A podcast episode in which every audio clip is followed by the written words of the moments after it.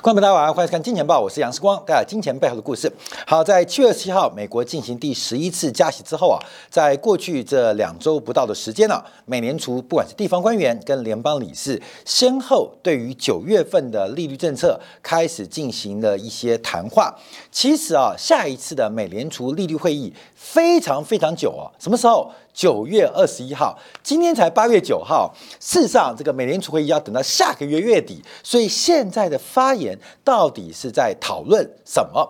但我们现在看到美联储内部的分歧非常非常的呃这个大啊，特别是明天要公布呃最新的美国的物价数据，那这个物价数据能不能够支持包括升息的理事，还是支持不再升息的联邦？各地的主席，我们就要做个分析观察。这波讨论呢、从上礼拜八月四号亚特兰大分行主席波斯蒂克讲话开始啊，因为他是第一个开炮的，就认为九月份九月二十一号没有必要再做加息啊，没有必要再做加息。但他提到明年下半年之前不用降息，不用降息。那现在这个限制性的利率将会持续到二零二四年年底，所以第一个开炮的就是相对于呃这个波斯蒂克呃鸽派的一个。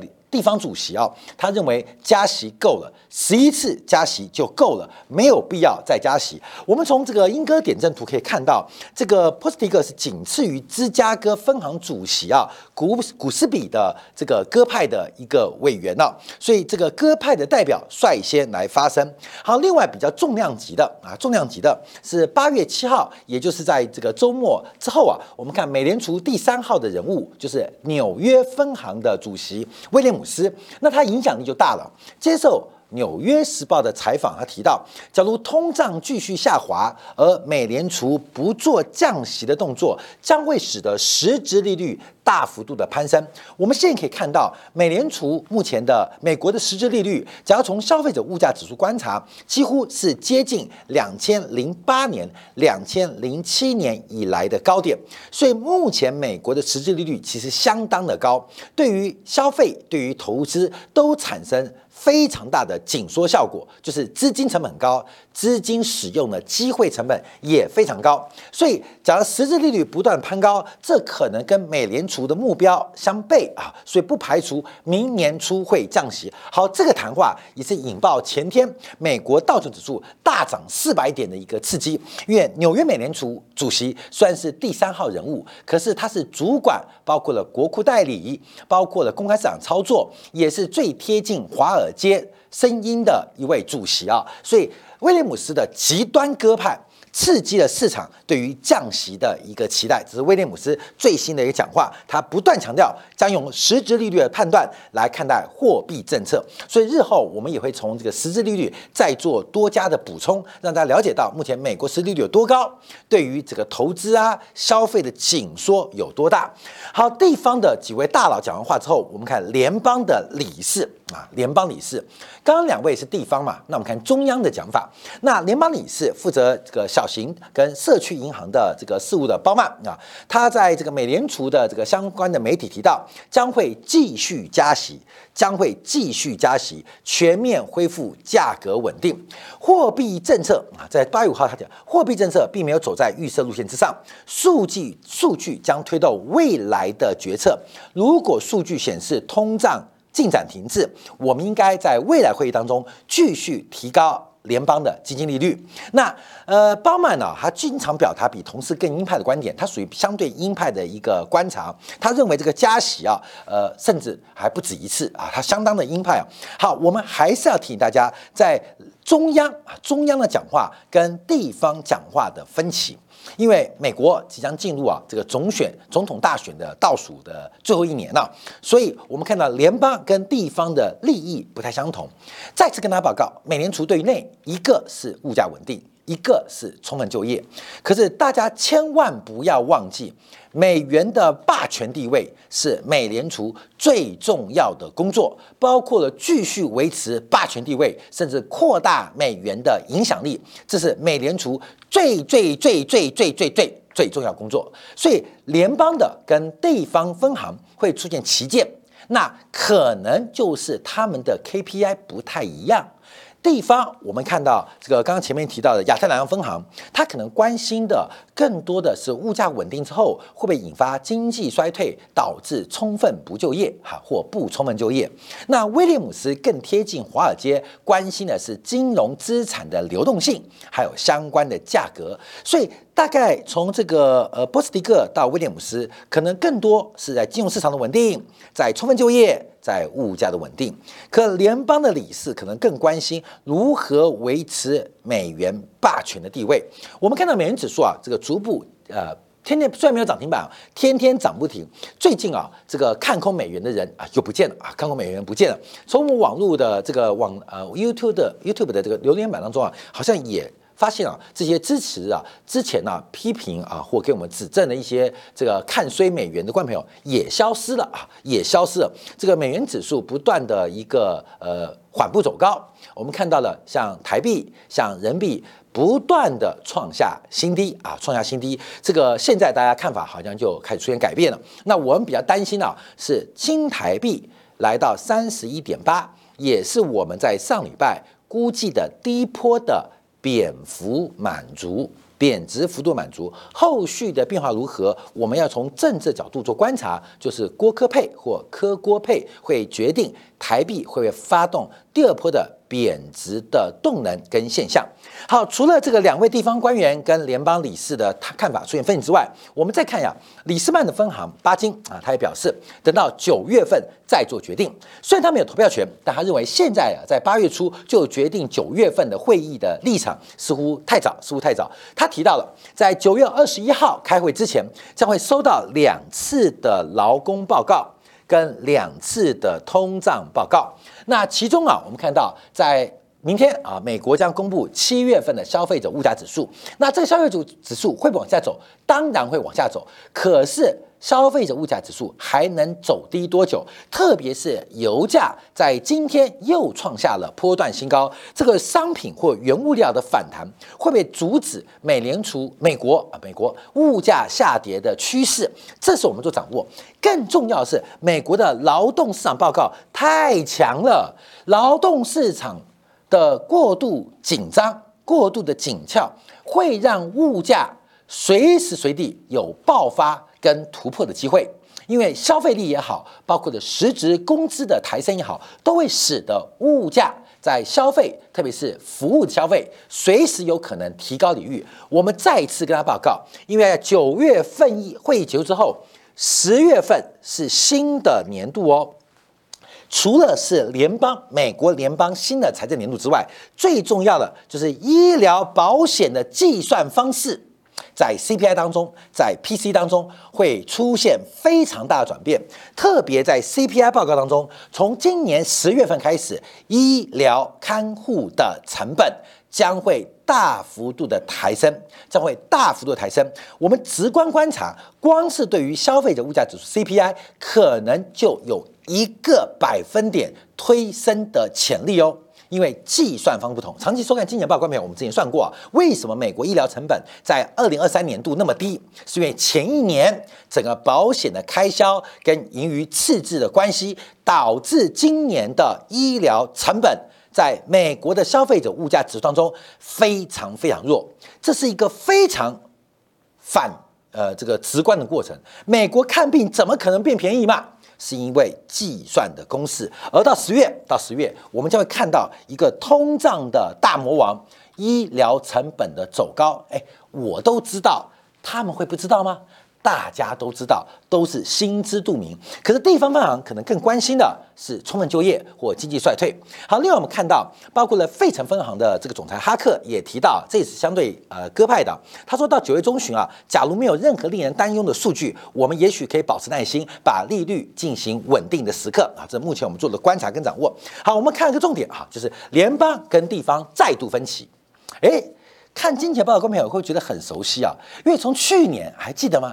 去年的年底，我们就把这个题目给点出来。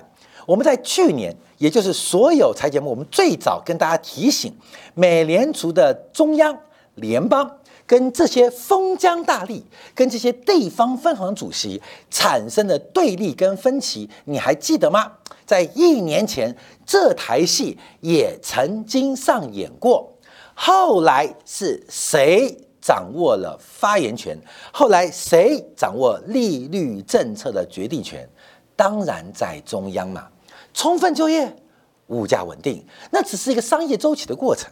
只是一个信贷周期发生的结果，可是美元霸权地位的维持才是美联储长期需要思考的部分。这个没有写在美联储的创立的这个纲要当中，可是大家都心知肚明。没有想到，隔到一年之后，联邦跟地方再度在升息不升息当中产生冲突跟矛盾。所以，我们必须要从更大的眼光、更宏观的角色、更系统性的框架来了解美联储的升息。真的是看物价吗？真的是看失业率吗？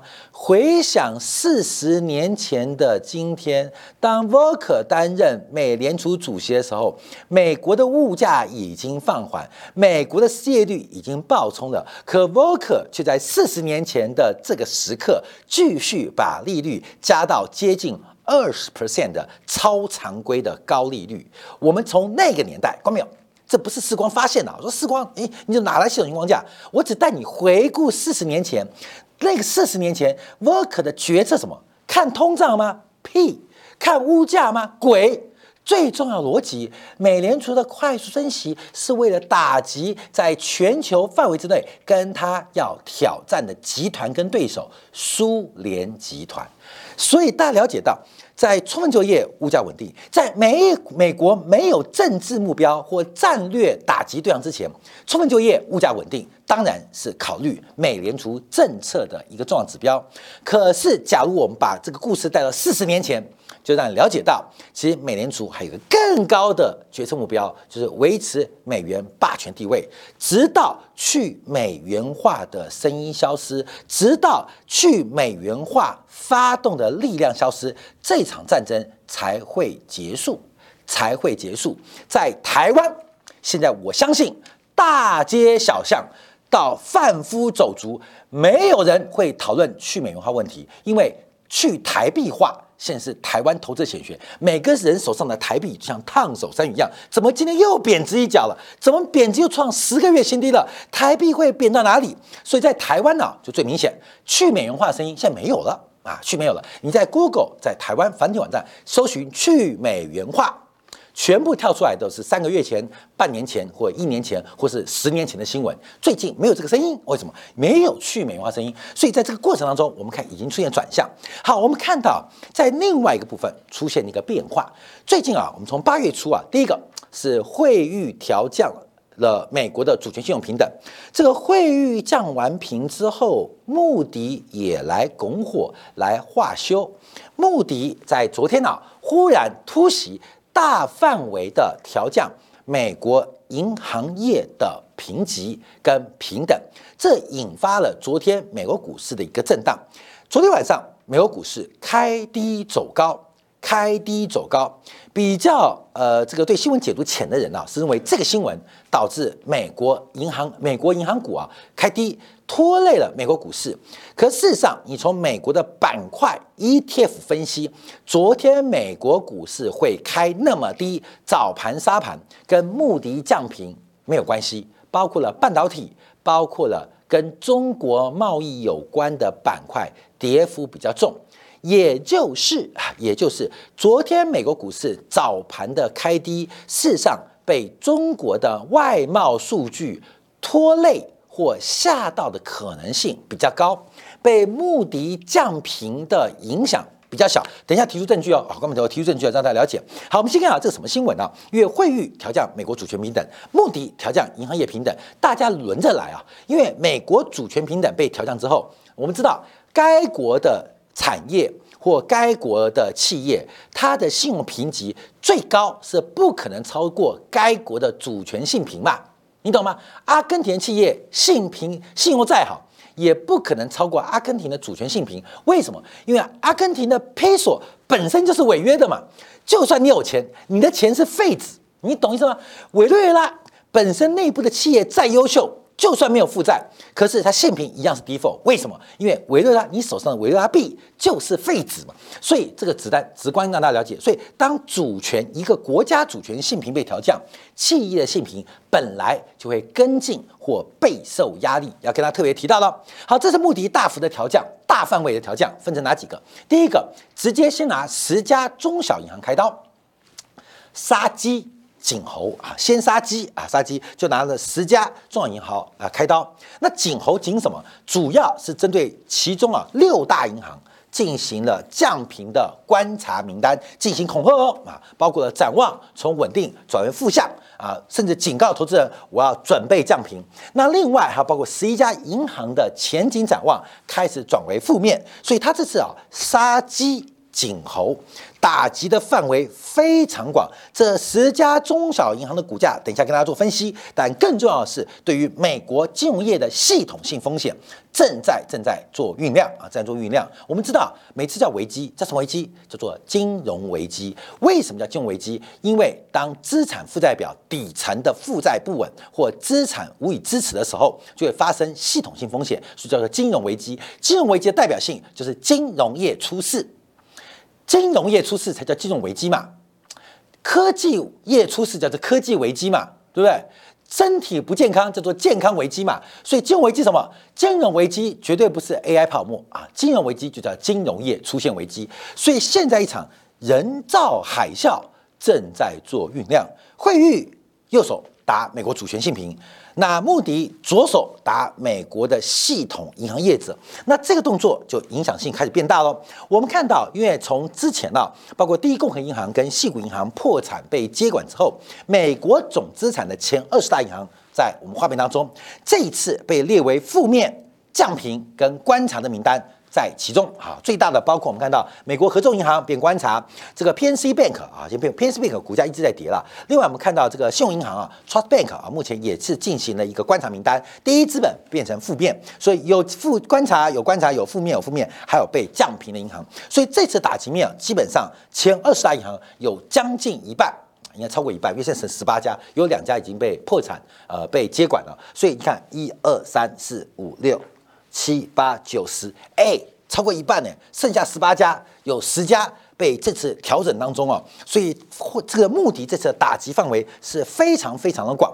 好，主要的原因跟理由我们可以做个参考啊，做个参考。第一个是融资风险，第二个是盈利能力，第三个是资产的品质，三个问题。第一个融资风险，哎，各位来来来来，就这个问题啊，就资产负债表简单解释啊，这是 A 嘛，这是 L 嘛，啊，融资风险是负债的。资金来源出现风险啊，出现风险就是呃融资成本越来越高嘛，因为我们看资率倒挂嘛，所以融资现在美国银行要收收取存款的成本越来越高，百分百分之二，百分百分之三，现在百分之四要越来越高，就是像利息，像前阵子不是苹果跟那个呃高盛合作的那个苹果的账户吗？还喊卡嘛？为什么？因为存款大家为什么存苹果的这个户头？因为百分之四、百分之四点二的利息嘛，利率嘛，可这个成本太贵了嘛。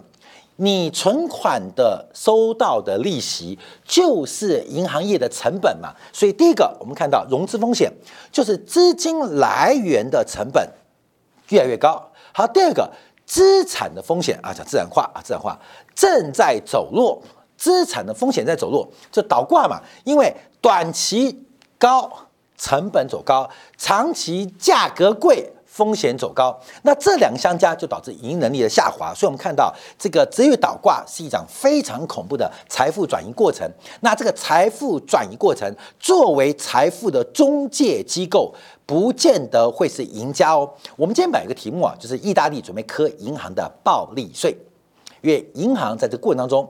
等于是这个劫贫济富哈，劫贫济富，所以意大利决定对银行课征暴利税，导致昨天我们看意大利股市跌很重嘛。那这个暴利税会不会扩散？我们要观察。但在银行搬迁的财富的过程中，有的中介机构会大赚，有的中介机构会大赔，就要看这个国家的金融知识水平有多高。像银行业大赚的经济体，基本上这个该国的金融水平就一定低啊，这个。银行开始赔钱，就代表该国金融的水平比较高，好看没有？而不是说美国金融水平比较高吗？不是，因为呃，美国人不是很多很笨吗？重点是有钱人不笨，你知道吗？像台湾，今天看台新金上半年盈余暴增了百分之一百一十，那就可以知道，我不客气讲，台新金的客户，不管是资产负债两端，应该智商都不高。啊，智商多高？啊，懂吗？认真女人最美丽，这句话是男人骗女人说的。你只要绝对没有聪明的女人最美丽，聪明的女人最丑陋啊！女人不能太聪明，只要认真就好，认真哦啊，加油，给你拍拍手啊！所以女人只要认真就好，不这是台信行以前的 slogan 嘛。所以我们看到这个金融中介机构在财富转型过程当中，有可能是赢家，有可能是输家。但目前在财富转型过程当中，美国的银行业看样子。会是一个输家，因为倒挂主要发生在美国的银行业。好，另外针对其他几家银行，还加了一个叫商业房地产的风险。商业房地产的风险，那这个风险的升高，更加速了资产恶化的可能性。好，最后我们看一下昨天啊，这十一家，其中十一家展望啊变成负面的，所有的走势，这昨天走势图全部是从左下到右上，你觉得神不神奇？昨天被降级之后，全部从左下到右上。我们看到被观察名单当中，全部啊，昨天走势哦，左下到右上啊。再看一下被降皮的十家银行，几乎没有一家不是以昨天最高点做收。嗯，这个美国自搭自演的人工海啸。大家不可不防，所以最后我们再回来看这个表现，这个图，为什么我们把人民币、新台币，包括美元看得那么精准？从整个美元在九十以后的转强，这已经一年两年前了，到去年九月抓到高点，再到今年二月初看到低点，为什么那么厉害？为什么那么厉害？因为我们用宏观政治的上帝视角看这个问题，就变非常简单。我们现在跟他报告啊，这是我们昨天节目 tip 提到啊，七点二三六九是一个非常关键的价格，往上是美元升，也就是往上是人民币贬。七点二三六九，假如不能被美元的多头有效做突破，美元对人民币的高点。就要快被确认了。反过来说，往上是人民币贬值，往上人贬值。假如人民币的空头不能贯破这个位置，人民币的底部，短周期底部就要出现了。那人民币空头就要失败了。我讲这个理由，就从我一开始提到，美联储最重要的工作什么？大家知道，充分就业、物价稳定。美联储最重要的功是什么？再问一遍，你知道？维持美元霸权的地位，如何维持美元霸权地位？美元霸权现在被谁挑战？被北京挑战，被北京挑战。而一个国家的汇率代表这个国家的购买力，代表它资本流入流出的倾向。而人民币在这边，假如在九月二十一号能够守住这个关键位置，甚至止跌止贬，开始反弹。九月二十一号，为了阻止。人民币的复活，美联储十二次、第十二次加息的可能性就会大增。